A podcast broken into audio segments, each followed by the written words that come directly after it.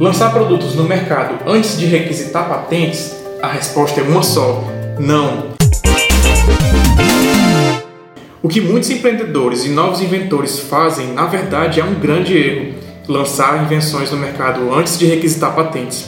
Ao agir dessa forma, eles quebram o fator novidade, um dos critérios para solicitar a patente, e perdem a chance de serem remunerados pela invenção. Já pensou você perder dinheiro e oportunidades porque deixou de patentear sua criação? Antes de tudo, você precisa estar bem informado.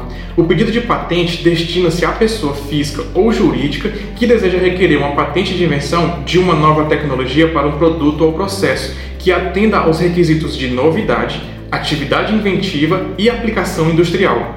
O serviço consiste, basicamente, no recebimento do depósito do pedido de patente, que será mantido em sigilo durante 18 meses, a contar da data de depósito ou na prioridade mais antiga, seguido de sua publicação e exame técnico, sendo facultada a apresentação pelos interessados de documentos e informações que subsidiarem o exame.